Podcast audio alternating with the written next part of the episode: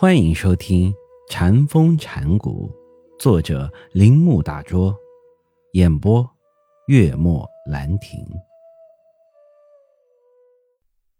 禅要人表现出本来面目，这是什么意思呢？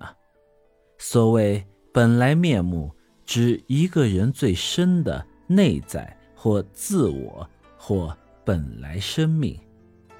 这一回答也许令你感到惊异，禅家使用的是一种多么奇怪的语言啊！其实，这奇怪性正是在一定程度上表示出中国语言和禅的特色。每一个人都具有本来面目，据禅家所说，这个本来面目不仅是肉体的。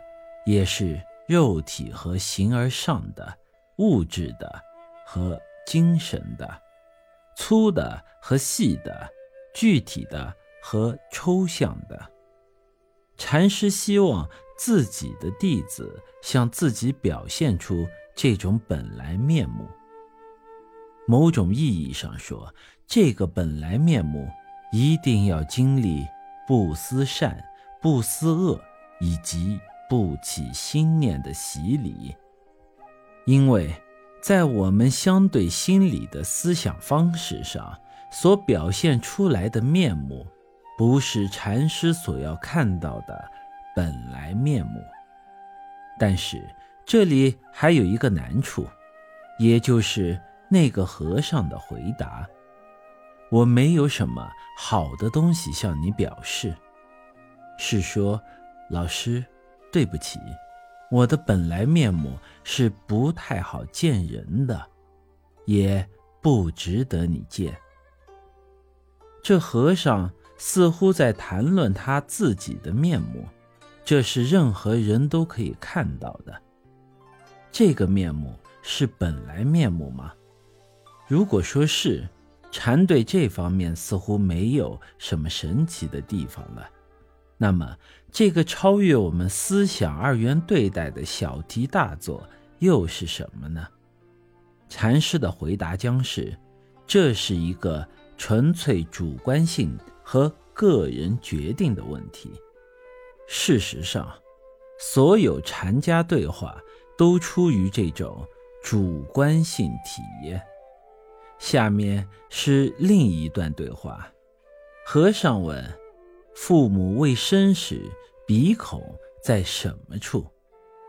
禅师答：父母已生了，鼻孔在什么处？这里和尚以鼻孔代面目，但是就禅而言，这并不表示有什么不同。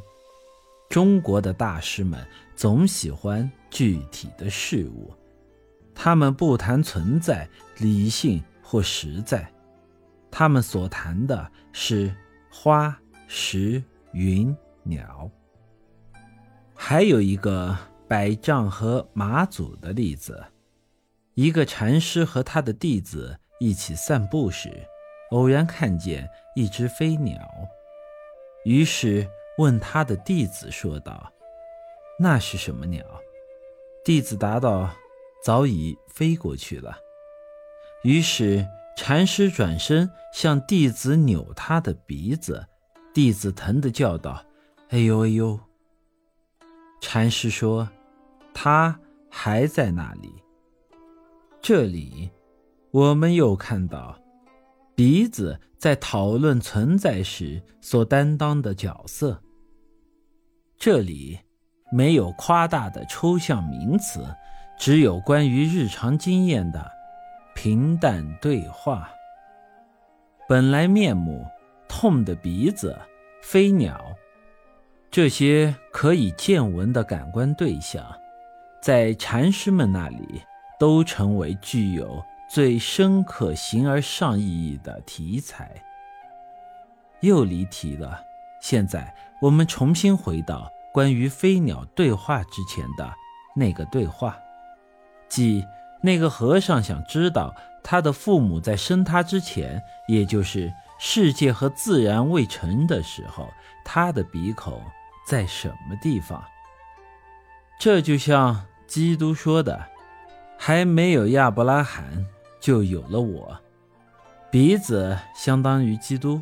和尚希望看见亚伯拉罕还没有出生以前就已经在世的基督。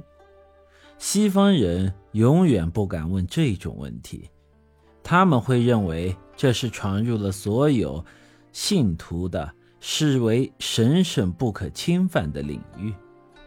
是对神圣的亵渎，他们过于倾向对待性，根本没有想到超越传统和历史。本集播讲完毕，请您继续收听。